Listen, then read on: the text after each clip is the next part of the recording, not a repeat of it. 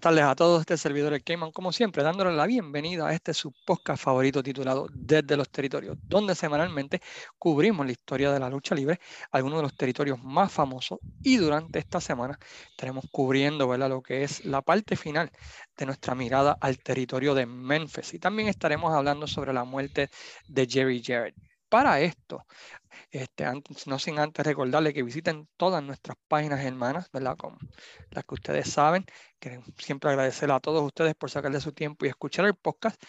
Y en esta ocasión, para hablar de Memphis, la cuarta parte de Jerry Jarrett, pues tengo como invitado a una persona súper especial, una persona que sabe una increíble cantidad de cosas de Memphis, el hombre que me ayudó un montón a hacer estos episodios de, de Memphis y sin más introducción, ¿verdad? Tengo con ustedes nada más y nada menos que a Jesús Salas. ¿Cómo estamos, Jesús?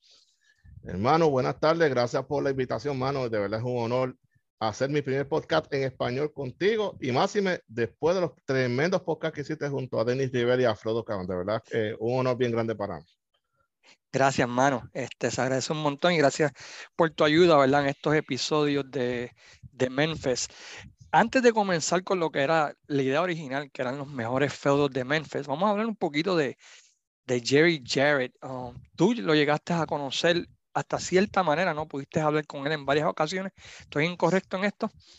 No, tiene toda la razón. Este, Jerry, en el tiempo que estuvo en Twitter, eh, interaccionamos un par de veces. Inclusive me habló de una vez que él vino a Puerto Rico a la IWA este, para el tiempo que Doche estaba buqueando y él quedó bien impresionado por la forma en que se estaba cogiendo la promoción. Este, él dice que la pasó muy bien en Puerto Rico. Aparentemente iban a hacer algún tipo, yo creo que eso fue para el tiempo que estaba TNA comenzando, que iba a comenzar y aparentemente iba a hacer un tipo de negocio con, con Sabio, y, pero que no se dio, pero él dice que tiene unas memorias tremendas de su visita a Puerto Rico. Y cuando él, hizo, él el podcast de ¿verdad? A mí se me dio una invitación para estar en el programa de él junto con el creador de los artes del podcast de Jim Cornette, es Travis Heckle. Y era básicamente para un capítulo que era de preguntas y respuestas.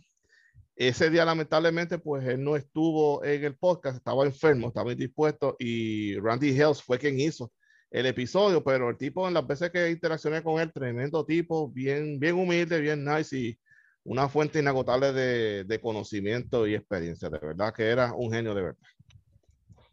¿Dónde lo pones tú en como book en top 5, top 10? ¿Dónde lo pondrías tú? Yo lo pondría top, yo lo pondría top 3, honestamente, porque siempre se ha dicho, ¿verdad? Y el que ha escuchado a Jim Cornette este, sabe esto. Básicamente, el primer Grand Booker eh, fue Dory Font Sr. Y de Dory Font Sr. salió este, Eddie Graham, y de Eddie Graham salió Bill Watts, salió Jerry Jarrett, y por ahí para abajo.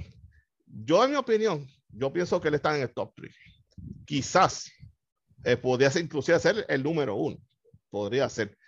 Pero pues mucha gente tiene este, esta visión de Memphis, que era un territorio básicamente de, de cómico, de charada, de, charada y no era territorio serio qué sé yo qué. Pero lo que mucha gente no sabe es que detrás de, pues, de, de los monstruos y de las loqueras que se lo cogían a Jerry Lawler cuando era el Booker, este, siempre, él, eh, recalcaba eso mucho. Personal issues draw money. Y muchas veces Memphis se pasaba en la parte de lo que era la, este, atraer lo personal, la realidad de la vida, este, en su buqueo, a veces se le iba la mano. En, cierta, en ciertas ocasiones se inspiraba en libros que leía para hacer los personajes este, que después salieron en Memphis, como Kamala, cuando ese personaje surgió de, de estar leyendo un National Geographic. Imagínate tú, este, lo de la, primera lucha de andamio fue porque él estaba viendo esta película o estaba leyendo este libro. Y yo, caramba, sería chévere hacer una idea donde termine mejor el, feudo de la misma forma que básicamente los romanos este, o esta gente de hace varios siglos atrás, pues terminaban sus peleas. Básicamente, pues ahí fue que se le vino la idea de hacer la lucha de esa de andamio, la primera lucha de andamio. Pues fue desde, ahí mismo. El hombre leía o veía algo y esto me podría servir para mi promoción. Igualmente, cuando empezaron los famosos especiales, videos musicales con los luchadores, eso lo sacó él cuando vio a su nena viendo en TV. Y yo, ah, oye, ¿qué tú estás viendo? Este, videos musicales y ahí vino la idea, ahí vino lo de los Fabulous Ones y todos esos videos que hicieron historia eventualmente y después todas las promociones empezaron a hacer lo mismo. Este, el hombre es un genio, ¿verdad? Que tipo hay que darse, el tipo era increíble. Sí, yo también lo considero, tiene que estar en top 3, top 4, en mi opinión, por, por, la manera en que de todos los que salieron de su rama, ¿no? Los Bill Dundee del mundo, los Dutch Mantel, los Eddie Gilbert. A mí la rama de él es bastante intensa. Jerry Lawler salió también de su rama eh, y muchos otros que fueron inspirados de una manera u otra por él. Algo que, que quizá mucha gente no conozcan es que cuando él era luchador, el tipo era uno de los mejores babyface o luchadores técnicos que existían en, el área azul de los Estados Unidos. ¿Qué me puedes decir de esa época de, de Jerry Jarrett como, como luchador en pareja? Pues mira, este, yo te diría que Jerry fue Ricky Morton antes de Ricky Morton.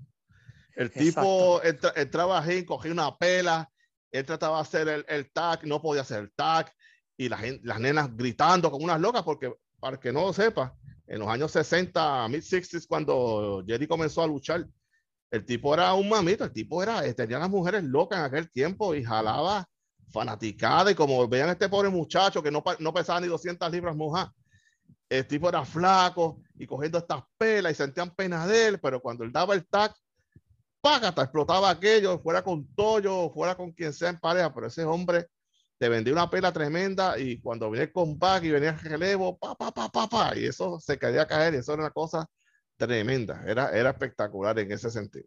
Exacto, su pareja con Toyo Yamamoto en esa área, pues durante ese tiempo fue una de las más taquilleras. Él estuvo básicamente desde pequeño en el mundo de la lucha libre, por si no lo saben, Christine Jarrett, la mamá de él, pues trabajaba bajo Nick Golas vendiendo las taquillas, haciendo promoción, se encargó después de, cierto territorio, era básicamente como la mano derecha de Gulas en, ese tiempo. Y, y, en los 70, pues empieza, como quien dice, a dar ideas, ¿no? Sobre ciertos finales, ciertas luchas, hasta que adquiere la confianza de Nicolás y el territorio eh, de Mid America, como hablamos en podcast hace varias semanas atrás, era uno súper extenso, uno de los territorios más largos que había en aquel tiempo y el territorio se divide en dos partes. Está la parte ¿verdad? del este de Tennessee y está la parte del oeste de Tennessee donde se incluye Memphis, por decirlo así, y esa parte se le incluye a Jerry Jarrett. ¿Cómo tú lo veías ahí durante esa época a Jerry Jarrett durante ese tiempo? Sí, en aquel tiempo Jerry Jarrett este, empezó a, este, con, normalmente en ese territorio estaba Nicolas y estaba este, que era papá de, Welsh, este nombre de ellos era Ron Welsh, no me acuerdo. Este, no, no, no, no Fuller, este, el apellido era Welsh.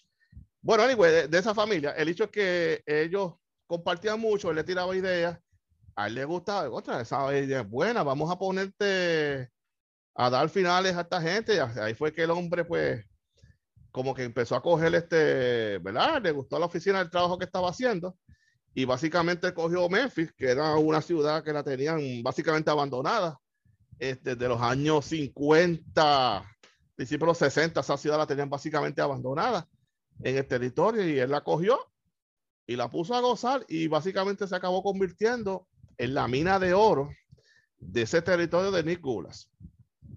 Este, usted ve cualquier video de los años 70 de Memphis y usted va a ver el Misa Colisión repleto, pero lleno, lleno una cosa exagerada.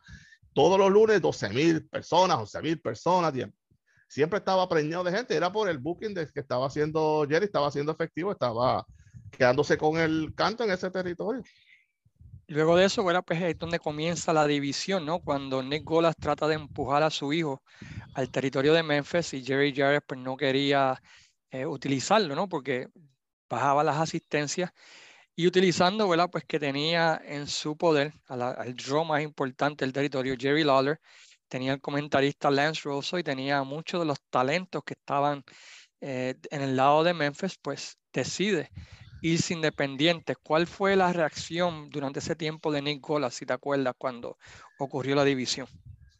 Oh, sí, claro, este, Nick quiere la cañona, ah, Memphis está haciendo chavo, yo quiero que tú cojas al hijo mío y lo pongas en tu territorio, en tu, vaya, en tu, en tu área, Memphis. Y él le dice, es que yo estoy viendo lo que el hijo tuyo está haciendo en tu territorio y yo no lo quiero en mi ciudad. o sea, yo, o sea, yo no quiero perder dinero, yo quiero hacer dinero si traigo al hijo tuyo, que tiene mala fama de que pues, no es un buen luchador y que lo están básicamente elevando sobre gente que lleva mucho más tiempo que él y obviamente el tipo no estaba preparado eh, para meterse aquí, pues imagínate tú, pues entonces ahí cuando le dio esa negativa y como Nick no, eso no le gustó para nada, pues entonces ahí fue que básicamente cogió a Jerry Dario, pasó por la piedra, este, después que supuestamente le hizo una promesa que le iba a dar una parte de y yo qué, este, y lo engañó, y ah, esa es la cosa. Ok, pues entonces él renunció, se fue del territorio, básicamente a la mamá Christine, mira, voy a abrir mi propio territorio, se lo dijo a Jerry Lawler, se lo dijo a Bill Dundee, se lo dijo a, este, a Lance Russell, y, y, él cogió, se llevó a toda esa gente, todos esos luchadores, este, se trajo a Dave Brown, este, para, eh, y de hecho hay que recalcar, yo estaba en otro canal, Lance Russell era el director de programación del canal este 13, creo que era, en Memphis, y básicamente él se trajo para el otro canal, creo que eh, Channel 5, y no me equivoco. Sí, correcto, Channel 5. Y, y, Dave Brown, pues se lo trajo y para no solamente hacer en Memphis, sino para ser el meteorólogo del, del, del del, del, noticiario, este, del canal. Él hizo un coup, básicamente, y le acabó de destruir el territorio a, a Nicolas. Nicolas tuvo que ser, venderle el resto del territorio a Jerry Jarrett ya para el año 80, dos años después de que se dio el, el palo por parte de Jerry Jarrett. Y, y algo interesante de, de, de, Jarrett cuando comenzó en ese tiempo es que, como el lema, ¿no? El lema de la compañía, personal, personal issue draws money. Él, él trae un estilo diferente al mundo de la lucha libre, un estilo que para, especialmente para muchos territorios del norte, eh, territorios establecidos, no era un, no era un booking que la gente estaba muy contenta de ver. No sé si, si, si, si estás de acuerdo conmigo. Sí, porque se salía de lo, de lo común, de lo normal. Este, se usaba mucha comedia, en cierta forma. A veces usaban palabras que en aquel tiempo no se acostumbraban a escuchar en televisión. Hay un video en YouTube donde sale, es del año 78, sale Jimmy Valiant este, interrumpiendo una entrevista con Jerry Lawler, están en el vacilón, qué sé yo qué, y el vacilón y la tiradera, pues casi se quedan a pelear y en una parte Jerry le dijo faggot a Jimmy Valiant. Este, y tú no escuchabas eso en, una promoción en aquel, entonces. Este, a ver, en otra ocasión, y también está en video por ahí, es cuando, y de eso vamos a hablar ahorita, cuando Don D. Lore comenzaron el feudo en el 77, en una ocasión que Lore se estaba burlando de la esposa de, de Don D, y la esposa de Don D salió de la nada agredir a, Jerry Lawler, tuvo que coger Don D detrás de la esposa. Mira, ya que tú haces? Me estás poniendo ridículo aquí en televisión, este, y cosas así, son cosas que eran surrealistas en aquel tiempo, pero se acabaron convirtiendo en el sello de, de, la, de la, vaya, el territorio de, de Memphis. Y eso es lo que lo hizo diferente y entretenido.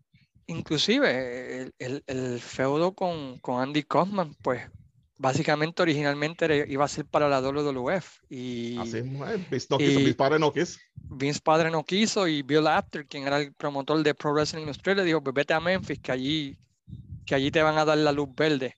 Este, y, y de esa manera, ¿verdad? Pues este, llegó el, el, feudo a Memphis. Y el territorio de Memphis, pues como sabemos, fue uno de los, junto a la Capitol, fue uno de los últimos en, en cerrar. Este, inclusive la WWF nunca pudo entrar a ese territorio hasta el 92-93 que tuvieron que unirse, ¿no? A, a, a, y, la EWA tampoco, y la tampoco, este, Jim Crockett eh, hizo aquella, en una ocasión hicieron esta, esta cartelera en conjunto en el 85 y al año siguiente él quiso correr en un estadio en Memphis y le fueron mil personas nada más. Sí, en el Great American en, el Great American, en Great American Batch del 86, uno de los, de los stops fueron a Memphis y no quisieron usar a Jared y les costó mucho, ¿verdad? Porque Jared básicamente ese día cargó, creo que puso a Don D contra Lawler, puso todos los feudos, tú sabes, grandes y, y, mató. Parecido a lo que hizo la WWF cuando vino a Puerto Rico, que la Capitol vino y los, y los mató. Este, entonces, de esa manera. Eh, y tardaron 20 años en volver a Puerto Rico después de eso. Pues así básicamente fue la WWE, tardaron muchos años en el 92 y fue básicamente, ¿verdad? Porque Vince estaban en aprietos, ¿no? Y necesitaba a alguien y es interesante que a la persona que él respetaba, ¿no? Que podía encargarse de la promoción, pues fue Jerry Jarrett, ¿no?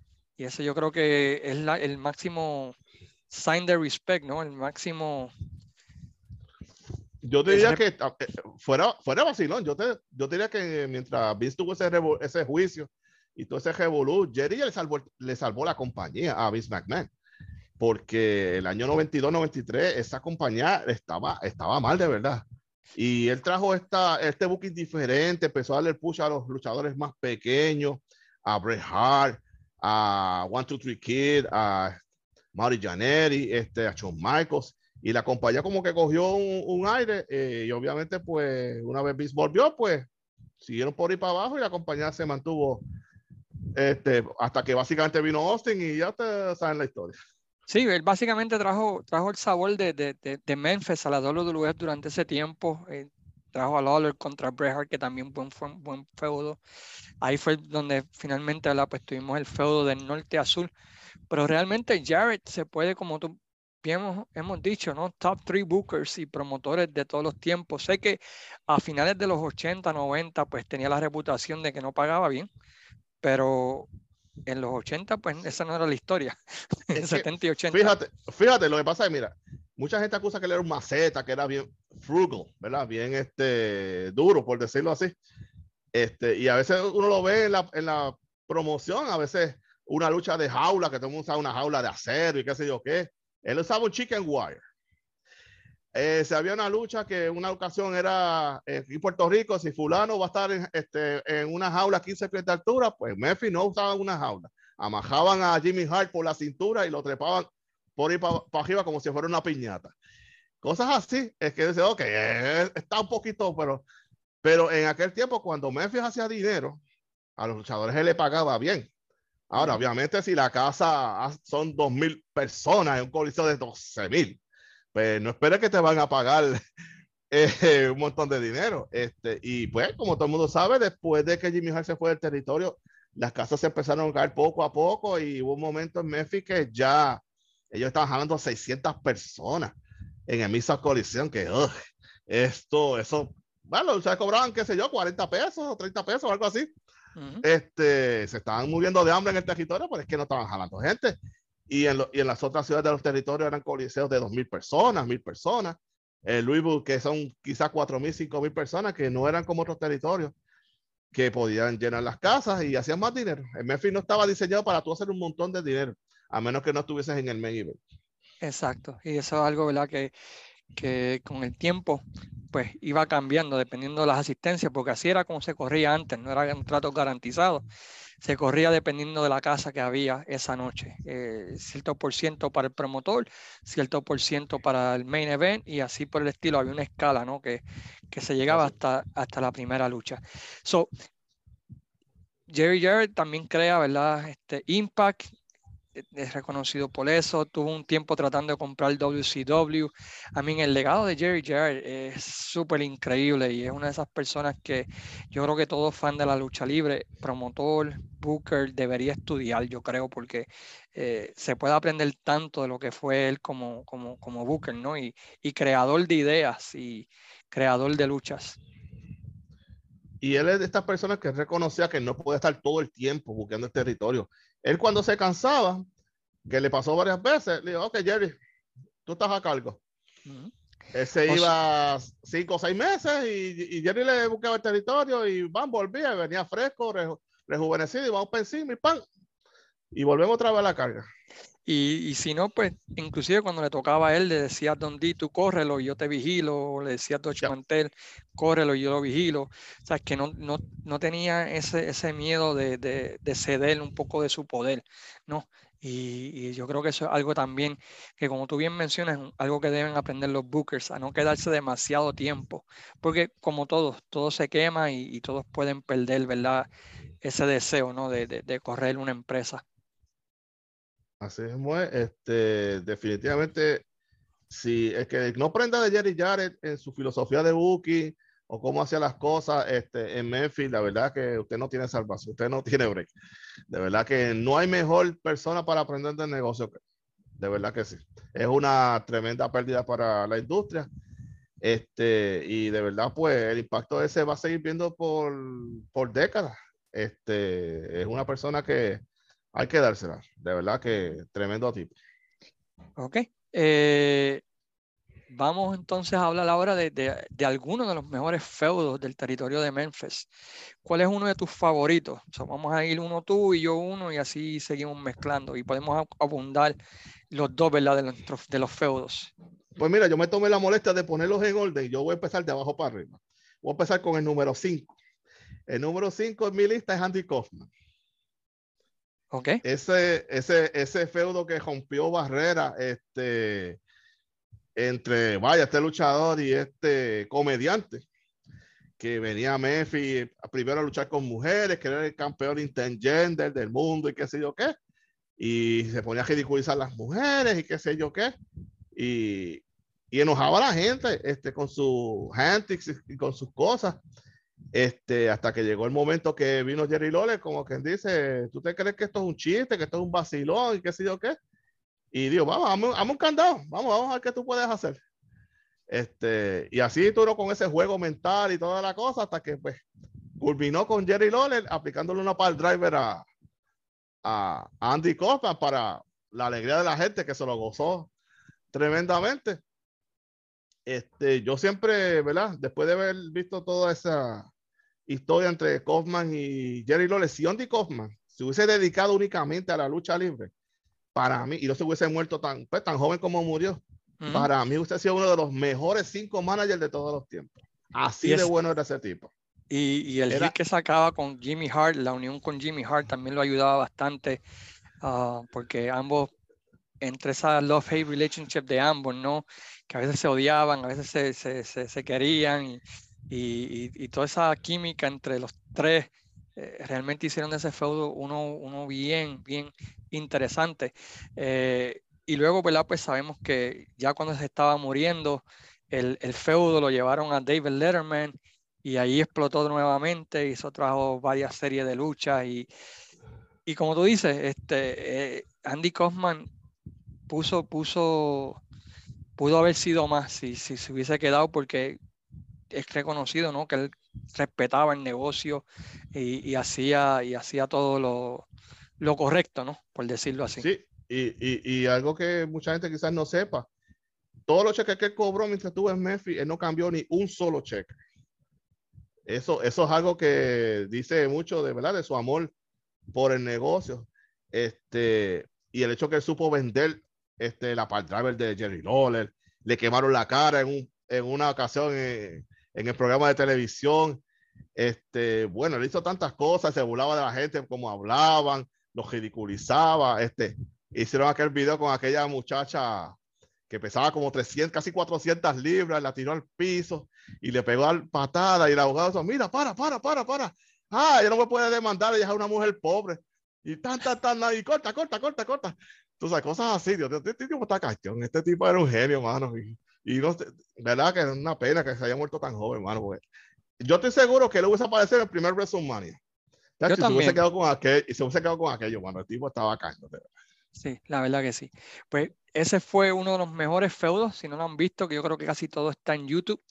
Ahora yo te voy a decir uno de mis feudos favoritos, el feudo de Bill Dundee y Body Landeo, The Bill and Body Show eh, a finales del 85, comienzos del 86, cuando eh, finalmente pues Bill Dundee saca a, a Jerry Lawler de, de, Memphis por 90 días y se queda con Buddy Landeo corriendo el show. Todo ese espectáculo de esos tres meses, ¿verdad? Eh, fue fantástico y llevó, ¿verdad? En la mesa de los comentaristas a, a Bill y, y a Landeo y criticando a Lance Rosso, criticando a los luchadores, inclusive le pegaron a Lance Rosso y eso llevó el famoso ángulo, ¿verdad? Donde lastiman a, Jeff Jarrett, quien estaba de árbitro, y luego lastiman a Jerry Jarrett, lastimándole el ojo que tenía lastimado. Bueno, sí. Y eso trae el regreso de, de, de Jerry Lawler y la traición a, a Dutch Mantel, ¿no? De que este, Lander empezó, vio Dundee y Dutch Mantel eran panas y Buddy Lander se metió en el medio y empezó a crear cizaña entre ambos. Eh, todo, ese, feudo de, de Bio y Buddy Landeo contra Dutch Mantel y Jerry Lawler de finales del 85 al verano del 86 para mí fue fenomenal y culminó en la famosa lucha esa de Texas Dead Match, ¿no? De, que hubieron como 37 caídas y qué sé yo qué diablo en, el Mid-South. Creo que fue el último sold out legítimo del Mid-South Coliseum, esa lucha. Eso, eso entiendo que sí. Este, y ese ángulo, ¿verdad? Esa historia tiene algo este, de realismo porque cuando, vaya, cuando este, Jeff Jarrett era el árbitro de la lucha y le pegaron a esta catimba, a este muchacho que estaba en high school, este, ¿verdad? Y vino su padre a defenderlo y su padre no lo pudo defender porque le empezaron a atacar el ojo y después en el próximo segmento él sale llorando de que, ¿sabes? Se siente vergüenza de que él no pudo defender a su hijo. Este, eso es algo que a uno como padre, ¿verdad? A las personas que son padres les, les, toca. Y más si una persona que tiene una condición que, que, hace lo posible por defender a su hijo y no puede hacerlo. Tú sabes, oh, vamos, entonces vamos a llamar a, a, a Loler, este, que se chave, pues que pase lo que tenga que pasar. El tipo volvió y hicieron el último soldado de Memphis y la famosa lucha esa que hubieron, como tú dices, como 37 caídas y la lucha, por cierto, no, no está en su totalidad en Facebook. Esta es una de las luchas que solamente aparecen cantitos y la lucha no está completa. Eh, pero, pero eso fue un luchón, mi hermano. Eso fue una cosa tremenda. Y, este... después la próxima semana, donde diciendo, ¿verdad? Que no digas que perdimos, no digas que perdimos. Y ahí fue donde ataca a Lance para echarle más leña al fuego, ¿no? Este, no, ese ángulo, ese ángulo. Don D y Lawler, para mí, la química entre ambos está, está, fuera de liga. ese es otro feudo que recomendamos. Como bien dice Jesús, la lucha final no está en YouTube completa, está en partecita, pero todo el Body Envio Show se encuentra en YouTube y pueden disfrutarlo. ¿Cuál es otro feudo que a ti te llamó la atención de la historia de Memphis? Pues mira, ya que estamos hablando del el feudo de, de Don D, y yo tengo específicamente eh, la historia de, del feudo de Don D con Loler. Este, yo lo tengo ¿Cuál versión? número. Bueno, lo, este, la primera. Vamos, vámonos con la primera. Okay. Vamos con la primera porque ahí fue que empezó todo. Ya hablamos de la del 85. Este, obviamente, pues está la del 83. Este, pero tremenda. te, la voy a, te la voy a dejar a ti si tú quieres, este, para que la hable. Yo voy a discutir la del no, 77. No. mete, mete mano. Discute todo lo que tú quieras. Eh, eh, ese feudo del 77 donde y Lole fue tan caliente. Esa gente tuvieron semanas haciendo luchas con estipulaciones. En una ocasión estaban peleando por el título, donde le quitó el título. Después apostaron que si el carro de Loller le ganó el carro a Loller y estuvieron así en ese tirijala y toda la cosa hasta que hicieron una lucha de cabellera versus cabellera. Esa lucha la perdió este Don. Este, la historia, ¿verdad? Según lo cuenta eh, Don y lo ha dicho Jared, es que cuando Don aceptó hacer el trabajo de perder el esto, este, le pagaron supuestamente en aquel tiempo, que era bastante dinero, le pagaron 10 mil dólares a Don D por perder la cabellera. Y con ese dinero él, compró o él dio el pronto para la casa. Entonces la semana siguiente hicieron otra lucha de estipulaciones, pero esta vez pusieron el pelo de Lole contra el pelo de la esposa de Bill Dundee. Usted dirá, eh, no hay manera que esa mujer vaya a perder el pelo. Eh, run. Eso es lo bueno de Memphis, que usted nunca, lo que usted esperaba que iba a pasar, no pasaba. Era, era, era todo lo y, y, y la esposa, o sea, eh, Dondi perdió la lucha y la esposa de, de Dondi le tuvieron que rapar la cabeza. Y, y, y de hecho, él cuenta la, ¿verdad? Eh, en, la historia que el barbero no quería picarle el pelo. Y, pero más, ah, ah, ella, él perdió, yo, nosotros queremos que le piquen el pelo a la, a la, a la muchacha le picaron el pelo. No hizo como. Saban que, que, no quiso cumplir la estipulación. Sí, sí, sí, eso fue un, eso fue un screw, tú sabes. Igual que Lole cuando perdió la cabera con Austin Iron, que no se, no se japó completo, se hizo un. Vaya, se peinar. Anyway, este, y la paga por la esposa de donde haber perdido la cabellera fue los muebles, con eso compraron los muebles para la casa. Esa es la historia. con la cabellera mía, dimos el pronto para la casa y con la cabellera, cabellera de ella compramos todos los muebles para la casa. Este, y ahí básicamente fue que culminó la primera parte, que hicieron un montón de dinero, eh, llenos totales en el Misas Colección. Ese primer esa primera etapa de ese feudo fue, con excepción del año 83, este, fue la, fue la, fue bien caliente, fue muy bueno. Lamentablemente no hay mucho en video, pero eh, la historia de ese feudo empezó, pero fenomenal de verdad. Sí, ese, ese feudo, eh, como te digo, cualquiera de, las de las versiones de ese feudo, yo creo que nadie puede eh, decir que fueron malos, porque la versión del 83 fue tremenda y produjo una lucha Loser Leaves Town que hasta el día de hoy es recordada como una de las mejores luchas. El programa de televisión para esa lucha del Loser Leaves Town es uno de los mejores programas de televisión en la historia de la lucha libre, donde tienes a, a Lawler y Don D en la mesa con Lance Rosso y Dave Brown hablando y tienes a otros luchadores diciendo, ¿no? y tienes otras compañías diciendo, oh, no, el que pierda tiene trabajo seguro, no se preocupen. ¿sabes? Y el del 85 y 86, a mí, esa gente nunca yo creo que tuvieron un feudo que fue, fue malo. Yo diría que ese es como el Invader versus Chiquistal de, de, de Memphis. Eh, sí, y si te fijas, eh, cuando hicieron ese programa con el Invader y Chiqui, básicamente lo sacaron de ese que hicieron con Don Dilole. Este, hicieron esta hora completa de programa dedicada a esa lucha en particular, este, y obviamente. la de, pues, retiro, la de retiro, retiro, con aniversario, no estás hablando para aquellos eso, que eso, eso, eso, eso, es correcto, sí, eso es así. Y de hecho, Jim Cornette dice que ese, ese es su episodio favorito de Memphis TV. Ese de, vaya, de, de, los dos juntos en el estudio discutiendo la lucha y qué sé yo qué, ese es el capítulo favorito de Jim Cornette. Ese episodio está, está, está fuera de liga, uno de los mejores. Ese, ese de, de Memphis, uno de los 86 de la UWF, donde hay tres cambios de título, y el World Wide Wrestling de, enero de 87 de, de, de, Crockett con Barry Windham y Rick Flair, creo que son considerados top five de todos los tiempos de programas de televisión. Este, otro feudo que a mí me gustó, me toca a mí, es el de Austin Idol y, y Tommy Rich contra Lawler. Y te voy a decir por qué me gustó, además de que produjo buenas luchas y eso, fue todo redondeaba alrededor del campeonato mundial y le dieron esa importancia el título mundial de una manera donde eh, los tres querían esa oportunidad por el título y estaban dispuestos a hacer lo que fuera por ganar ¿verdad? Este, ese título mundial. Inclusive Austin Idol y Tommy Rich unirse para sacar a la persona que ellos veían como el impedimento de que ellos recibieran la oportunidad mundial, ¿verdad? Por el campeonato mundial.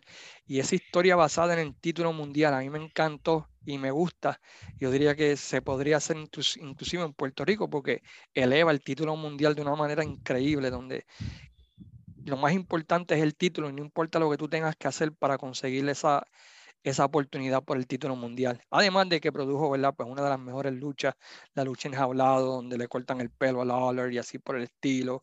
La lucha de andamio, la unión de, de Don D con, eh, Lawler y la unión de, de, Lawler con Bam Bam Bigelow para pelear contra Idol y, Rich, pero me gustó ese feudo en particular por la importancia que le dieron al campeonato mundial en ese tiempo.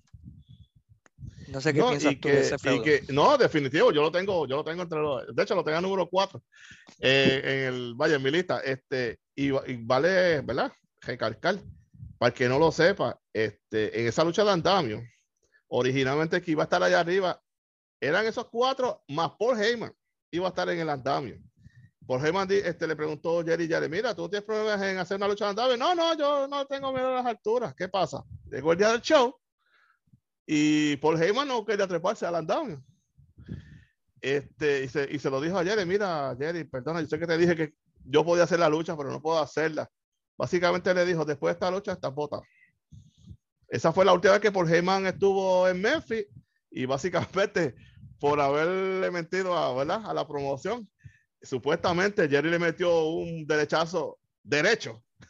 No, un buen pescozón este, ¿verdad? Y, y, al final pues le hicieron lo que le habían hecho a Lole, que le habían abierto las piernas, le metieron ese foul contra el tubo de ring, y se lo hicieron a Paul Heyman. Esa fue la última vez que él apareció en Memphis.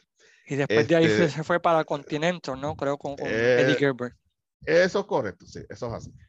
Ok, dime, dime otro feudo más. Dime otro feudito más que te gustó a ti. Oh, yeah. Este, Randy Savage. Este, todo comenzó este, cuando, ¿verdad? Estos renegados, este grupo de outlaws, de ICW, ¿verdad? Comenzaron a tirarle a Jerry Lawler, a Milton D, a Toyo, que le, le iban a pagar 10 mil dólares o algo así para a ver si se atrevían a venir y, y, luchar contra ellos. Obviamente, lo que ellos estaban haciendo es dándole promoción gratis a Memphis. Y Jerry ya le dijo a los muchachos, al que yo coge en una promo, hablando de, esa, de esos jaulos, va a votar. Y esa fue la razón por la que usted nunca escuchó de Randy Savage en Memphis hasta que cuando cerró ICW, apareció de la nada. Este, bueno, obviamente, ya la promoción este, había cerrado. Angelo Poffo, Randy, mira, hablaron con, con Jerry. Ah, y antes de eso, la famosa pelea que tuvo Randy Savage con Bill D en un gimnasio. Que le, dieron una pela a, a, y D, no, que habían como cuatro que me cayeron encima y qué sé yo qué cosa. E, eran este cuatro, eran cuatro, era Randy, Macho, Man, Savage. Eso es así, y los dos puños de este, así, así mismo fue, eso, así mismo fue, es correcto. Mejor no lo pude decir. Este, y vaya, este, entonces mira, a ver si, ¿verdad? Quiero disculparme, mira, ¿por qué tú no vienes a Memphis? Vamos a hacer dinero. Vamos a llevar este feudo, se ha estado promocionando por cerca de cuatro años, vamos a hacerlo. Porque personal issues, money.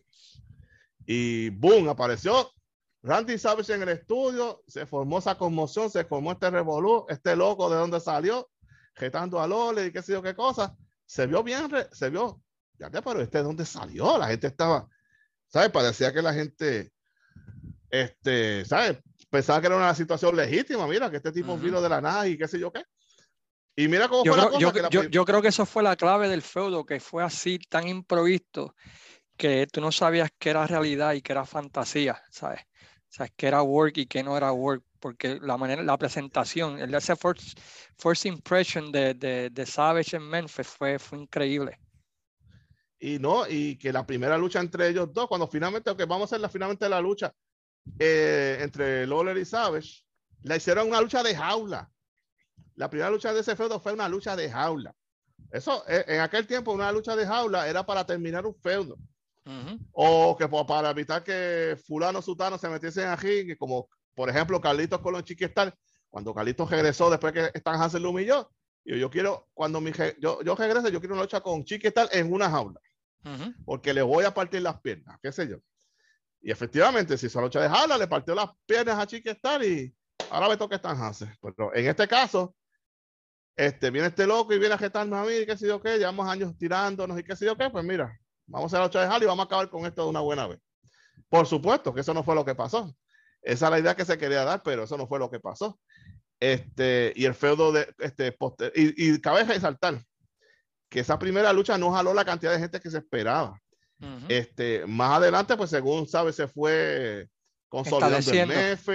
exactamente, pues más adelante hicieron pareja, sabe si Lore, porque por alguna razón siempre Lore acaba haciendo parejas con sus enemigos. Fuese con Austin Aero, fuese con Bill Dundee, con Joe LeDuc, con Bam Bam Bigelow, así por el estilo. Sí, este, Hicieron pareja y a veces, a veces había momentos que yo sentía que a Sabe lo aplaudían más que a Lole. Se estaba volviendo más popular que, que Lole, pero pues obviamente a él lo tenían este, a veces las preliminares, a veces en las luchas medias. Después fue que ahí, este, sabe, vino a Puerto Rico, hizo su campaña y qué sé yo, volvió a Memphis. Y poco después, ahí fue que volvió otra vez a retomar el, feudo con, con Loller, que inclusive en una ocasión hicieron esta historia donde este, este camarógrafo Jimmy Suzuki, no sé si tú lo has escuchado. Sí, sí. Este, vaya, este, estaba en el estudio presentando unas fotos de Loller, Jimmy Valiant, en un torneo en Japón, era en el torneo de All Japan. Este, y que Lole eh, causó un impacto bien grande por allá y qué sé yo qué. Y entonces Randy Savage este, llegó al estudio, que él era el número uno, y ah, que si Lore esto, que si Lore no puede conmigo, y la cogió con el pobre Jimmy Suzuki, y le metió esa, esa, esa catimba, le, le jajó el melón. Y bueno, eso fue un desbarajote total. Este, ahí, ahí la gente se dio cuenta que Sabe estaba bien desajustado y qué sé yo qué. Este, hasta que pues llegó el momento que vino WWE, tocó la puerta, sabes, le queremos. Y adivina quién lo fue que lo recomendó, Jimmy Hart. lo recomendó. El primer cantazo de la salida de Jimmy Hart fue ese. Y, Tráigase a Randy, a Randy sabe, porque este tipo es un dínamo, ese tipo va a ser un éxito en esta compañía. Y eso me lleva a, mi feudo, el feudo de, Jerry Lawler contra la familia de Jimmy Hart. Ese fue un feudo que, que los vio a ambos, ¿verdad? Jerry, Jimmy Hart por un tiempo manejó a Jerry Lawler. Eh, luego de eso, ¿verdad? Pues cuando Lawler se lastima el pie jugando softball, eh, Jimmy Hart, ¿verdad? Dice pues que hay que matar al rey y trae a Paul Ellering, ¿no? Para que sea el nuevo rey del, del, del territorio y eso lleva, ¿verdad? Pues a que Lawler se convierta al lado técnico y comience ese feudo, ¿verdad? Que, que duró bastante años y que fue súper exitoso, ¿verdad? Con Jimmy Hart trayéndole luchadores este, a, a, Jerry Lawler y de vez en cuando, ¿verdad? Pues subiéndose al ring contra Jerry Lawler, que era lo que la gente quería ver. Ese feudo, eh, aunque no hubo una lucha en sí en específico, eh, fue la base para lo que conocemos como ese, es el, el man y el rudo trayendo luchadores que luego vimos en Puerto Rico, ¿no? Exitosamente eh, contra el, el babyface de la compañía. y, como tú bien indicaste, una vez salió Jimmy Hart de Memphis, nunca las cosas fueron iguales, mano. Tuvieron buenos feudos, pero yo creo que nunca fueron, fueron iguales en cuanto a calidad de, de, de presentación y las promos, quiero decir yo. ¿Qué tú piensas? Este, mira, eh, lo, lo, curioso del caso es que cuando Jimmy Hart comenzó de manager, él no hablaba. Eh, básicamente él era como una figura decorativa al lado de Jerry Lawler. Entonces Jerry Lawler eh, se puso a jugar, yo no sé si fue softball o fútbol, qué sé yo. Qué fue. Anyway, dicho que Jerry ya le dijo que no se pusiera a practicar eso, para que no se lastimara porque tenía en mente abogar porque le dieran el título de la NWA a Jerry Lawler. Bueno, obviamente, pues Jerry, pues como buen fanático del softball, pues se lastimó. Este, y Jerry eso no le gustó para nada. Entononces le dijo a Jimmy Hart, que este, tú vas a decir, este, ahora tú vas a hacer la cara de nosotros. Tú vas a, Jerry no lo voy a tener por mucho tiempo. Este, tú vas a ser ahora la voz cantante en esta compañía. Y ahí fue que vino la famosa promo de Jimmy Hart, donde dice, si usted tiene un caballo que ya no le sirve para nada, usted viene y le dispara y lo mata. Este, y pues eso a Jerry no le, no le gustó para nada. Y pues ahí fue que comenzó todo este feudo. Este, Jimmy Hart, eh, se puede decir, en la historia de la lucha libre, el único manager que ha salvado un territorio fue Jimmy Hart.